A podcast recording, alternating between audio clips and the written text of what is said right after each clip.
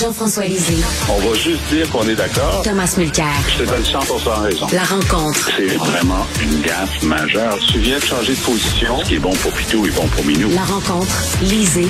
Mulcair. Alors, Tom, aux États-Unis, on sait que la, la réponse à la crise, la solution à la crise énergétique, c'était drill, baby, drill. Pompe, mon ami, pompe. Il faut pomper du pétrole.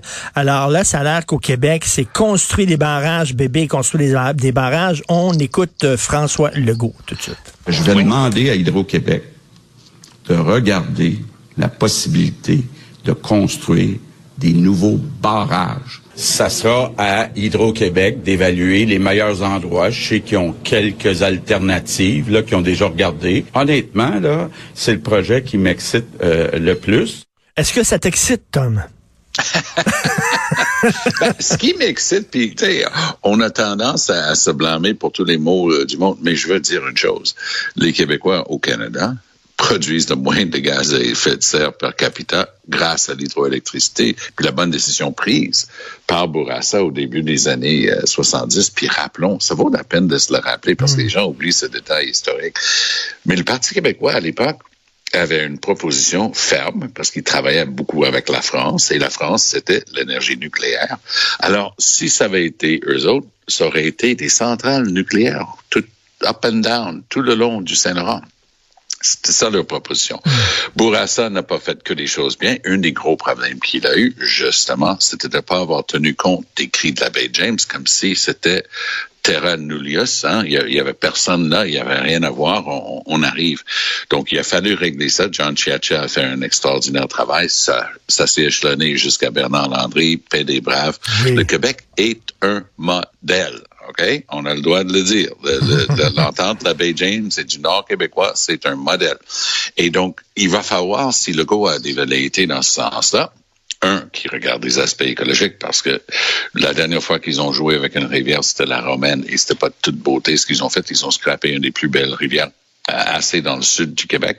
Pour mon argent, ils se dirigent direct vers Grande Baleine, qui a été mis au rencard il y a il y a près de 30 ans par euh, Jacques Parizeau. Pourquoi Grande Baleine? Parce que, un, ça va exiger qu'on apprenne de ce qu'on a déjà sur la table, mais qu'on travaille avec les cris et les Inuits. Puis il mentionne Inuit dans ce qui sort. Puis deux, presque tout le travail a déjà été fait. C'est-à-dire que tous les relevés, tout le travail technique, à l'époque, ça avait coûté, dans, dans les dollars d'il y a 30 ans, des centaines de millions de dollars pour faire tout ce travail-là. Tout le travail préalable est fait. Donc, moi, j'ai l'impression que c'est vers ça que se dirige le go. Évidemment, GND, euh, Gabriel Nadeau-Dubois, hier, lui tirer les verres du nez. Ah ouais, tu vas arnacher quelle rivière? Évidemment, le go est juste trop brillant pour donner cette bataille en plein milieu d'une campagne électorale. Il veut juste qu'on reste avec ta bonne nouvelle. que, que l'hydro euh, a besoin d'autres source d'énergie propre parce qu'on veut faire de l'hydrogène. Oui, quand on peut, on veut en exporter aussi parce que c'est une source de revenus stable. Puis pour clore sur la question des Premières Nations, parce que c'est ça qui est demandé au terme de la Déclaration des Nations Unies sur le respect des droits des peuples autochtones, la première chose que Bill de Blasio, qui était le maire sortant de New York, a fait quand il voulait signer avec le Québec, il a dépêché ses équipes pour venir voir le côté social, environnementale et, économique d'Hydro-Québec. Et qu'est-ce qu'il a fait? Il a regardé les relations avec les Premières Nations. Donc, Legault a euh, quelques coches mal taillées dans cette relation-là. Il n'a jamais réalisé l'importance. Bernard Landry avait réalisé l'importance, mais Legault, non. Donc, il va falloir qu'il se rattrape, mais je pense qu'on se dirige vers ça. Euh, Jean-François, il me semble que les Américains n'ont pas besoin de notre hydroélectricité. On voit au Massachusetts, là, il y a eu un sondage, puis euh, les gens disaient, on n'en veut pas vos lignes de haute tension? Non, c'est pas qu'ils n'ont pas besoin de l'hydroélectricité, c'est qu'ils veulent pas que les lignes passent. Ils, voudraient, ils voudraient que ça passe euh, par Internet. Si on pouvait le renvoyer par Internet, ils achèteraient. Hein? Alors, euh, non, il n'y a aucun doute que euh, l'augmentation de l'utilisation des véhicules électriques va faire en sorte qu'aux États-Unis, comme ailleurs, la, demande en électricité va augmenter de façon très importante. Et dans la mesure où on réussit à passer nos lignes, euh, on a des clients aux États-Unis, c'est certain. Et peut-être qu'un jour, l'Ontario va réaliser que euh, c'est mieux de prendre notre électricité que d'essayer euh, de rapistoler leur centrale nucléaire. Euh, quoi qu'il en soit, c'est tout à fait vrai. Donc, il va falloir augmenter notre puissance électrique au cours des prochaines années, ne serait-ce que pour notre propre utilisation d'électricité. Et la question, c'est est-ce qu'on a vraiment besoin de barrages pour faire ça? Lorsque la question a été posée à Sophie Brochu il y a quelques mmh. mois, lorsqu'elle est venue à l'Assemblée nationale, elle a dit non. Elle a dit non. Euh, on, on, sait qu'il faut augmenter notre capacité de production d'électricité. On peut faire de beaucoup plus de d'énergie, on peut faire de l'éolien, on peut faire du solaire. On ne voit pas pourquoi en ce moment on ferait des barrages. Maintenant, ce qui est intéressant, c'est que la formulation utilisée par M. Legault, moi je suis sûr que François Legault, lui, dans, dans ses rêves, ce qui l'excite, c'est qu'un jour, il y a un barrage à son nom. Il veut, c'est 5, c'est le barrage Daniel Johnson. Euh, à, LG2, c'est le complexe Robert Bourassa. Lui, il veut qu'il n'y ait pas juste un tunnel entre Lévis et Québec qui porte son nom, hein, le tunnel François Legault. Moi, il faut que ça soit son nom, mais il veut un jour un barrage. Mais euh, effectivement, peut-être que euh, tout ce qu'il a dit, c'est je vais demander à Hydro-Québec d'évaluer la possibilité de faire de nouveaux barrages. Fait que, disons que Mme Brochu revient deux mois après l'élection, puis dit, ben, on a évalué la possibilité, puis c'est pas nécessaire. Fait que M. Legault va dire, ben, ma promesse est tenue. Ils ont évolué, ils ont évalué la possibilité. Alors, je suis pas certain du tout que ça va arriver parce que en ce moment, construire un barrage, c'est la chose de loin la plus chère. Et il est possible de générer beaucoup d'électricité en ayant, par exemple, des parcs d'éoliennes à côté de barrages existants. Alors, mais c'est sûr que pour M. Legault, euh, l'idée chez les constructeurs, à la, à la FTQ Construction, dans le patronat, chez les ingénieurs, etc., tout le monde salive à construire un nouveau barrage. Et même, ce que dit Thomas est important sur les, les communautés autochtones, mais lorsqu'elles sont impliquées, elles sont pour parce que mmh, les mmh. Grande Baleine, en fait, ce qui a été réalisé à la place de Grande Baleine, c'est euh, un aménagement de LG2 puis une, centrale au fil de l'eau avec l'accord des cris puis avec des chèques importants pour les cris. Alors, il n'est pas dit que si le chèque est, suffisamment important et les conditions, les, euh, les nations ne sont pas favorables.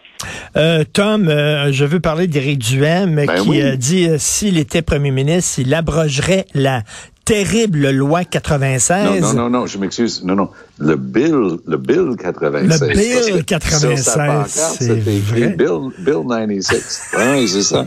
Donc, ça, c'est son opération séduction euh, avec la communauté anglophone qui maintient depuis quelques mois maintenant. C'est courageux parce que, tu sais, quand, quand on fait dans le, le non-politically correct, ben, on dit des choses comme ça. Donc, cet aspect-là est intrigant. Mais en même temps, puis là, honnêtement, là, c'est la bonne expression, les deux bras me sont tombés. J'ai regardé ça hier. Tout d'un coup, le même gars qui, le matin, était en opération chambre avec la communauté anglophone, euh, No to Bill 96, là, en après-midi, il dit, ouais, je garde la porte ouverte pour la souveraineté, pas tout de suite. Là, je ferme la porte, mais je barre. Je jette pas la clé. Euh, ça se pourrait que ça soit. Alors, est-ce que je peux juste te dire que c'est une légère contradiction qui a été relevée dans la même communauté anglophone? Alors, les gens disaient, attends, là, est-ce qu'on a un autre Rodrigue Biron? Parce que pour les gens qui aiment l'histoire politique québécoise, la dernière fois que les anglophones étaient fâchés, fâchés, fâchés, euh, c'était la première fois, en fait, la plus importante, c'était avec la loi 22. Et la loi 22, elle a trouvé euh, quelqu'un pour épouser la cause des anglophones. Il s'appelait Rodrigue Biron, le chef de l'Union nationale. Votez pas pour les libéraux, ils vous ont laissé tomber. Votez pour moi. Et il y a un sacré gang d'anglophones qui, en 76, ont voté pour Rodrigue Biron. Tellement, je pense que de mémoire, Biron a eu 17-18% du vote, quelque chose dans ces ordres-là. Ça a aidé un certain René Lévesque à former son gouvernement. Et le même Rodrigue Biron est devenu membre du Conseil des ministres du Parti québécois plus tard. Alors, les gens l'ont pas oublié, puis l'affaire de, de Duhem hier après-midi, je sais pas qu'est-ce qu'il a fumé euh, entre le matin puis l'après-midi, mais c'était une légère contradiction. Et, Jean-François euh, Duhem qui aime ça prendre sa douche avec ses parents, on appelle ça une, on, appelle ça une douche écossaise, c'est-à-dire un peu de froid, un peu de chaud. Qu'est-ce que tu en penses?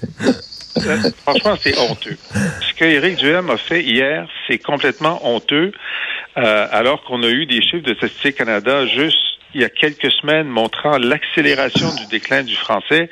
Moi, je comprends très bien euh, des gens qui sont contre certains aspects de la loi 96. Par exemple, Tom est contre plusieurs aspects de la loi 96. Je comprends ça, qu'on veuille euh, qu'on soit en désaccord de principe avec l'utilisation de la clause dérogatoire. Je comprends ça.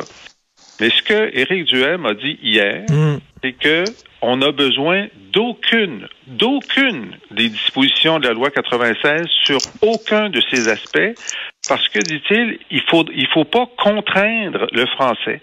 Ben ça, si, si c'est la loi 101 contraint le français, la loi 96 contraint le français, et là il vient de dire que non non, juste avec euh, avec l'herbe tendre puis un peu de miel puis euh, un petit peu de musique douce, on va réussir à renverser le déclin du français. Non. Euh, pour moi, là, Éric Duhem vient de, de, de, de, co- de commettre un geste honteux face à la nécessité de la défense du français. Et deuxièmement, je pense qu'il vient de sauter de l'avion sans parachute. Parce que il voulait continuer à croître ses appuis en allant cher- chercher des votes de la CAQ, mais les votes de la CAQ qui lui manquent, c'est du monde qui sont pour la défense du français, là.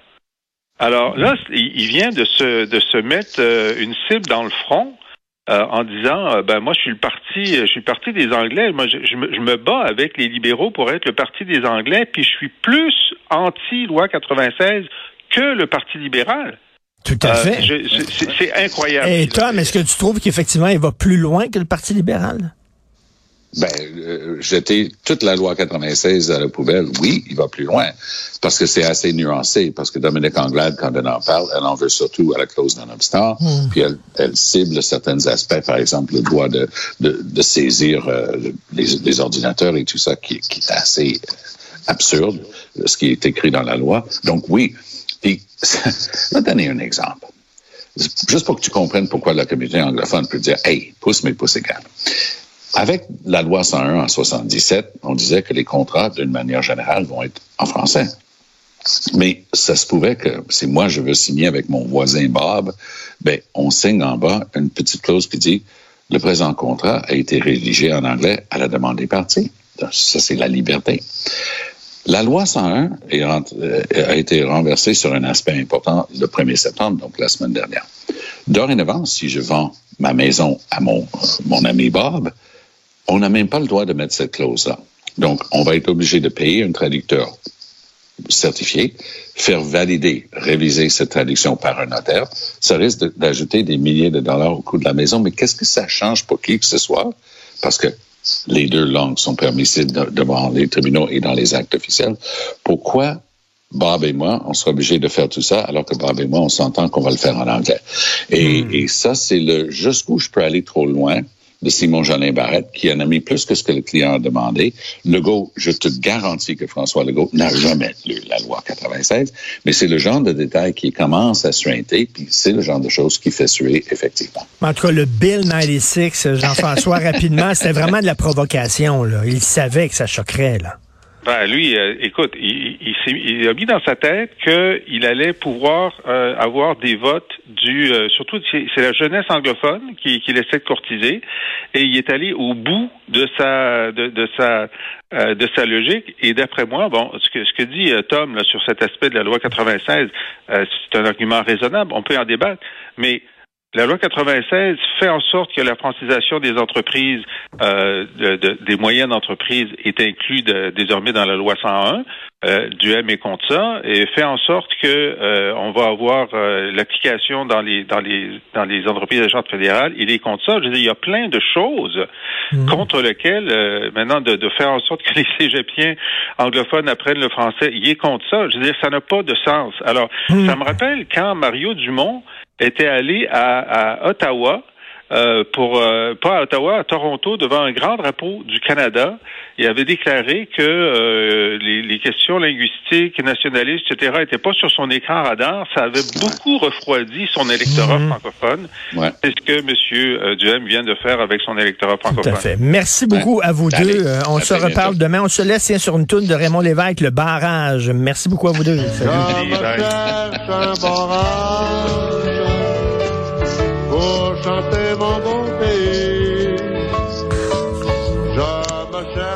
Alors, euh, si vous aimez les commentaires de Jean-François Lisée, vous voulez euh, le lire parce qu'il commente régulièrement l'actualité sur son blog et il a aussi un balado qui est fort pertinent et intéressant auquel je suis abonné. Allez sur la boîte à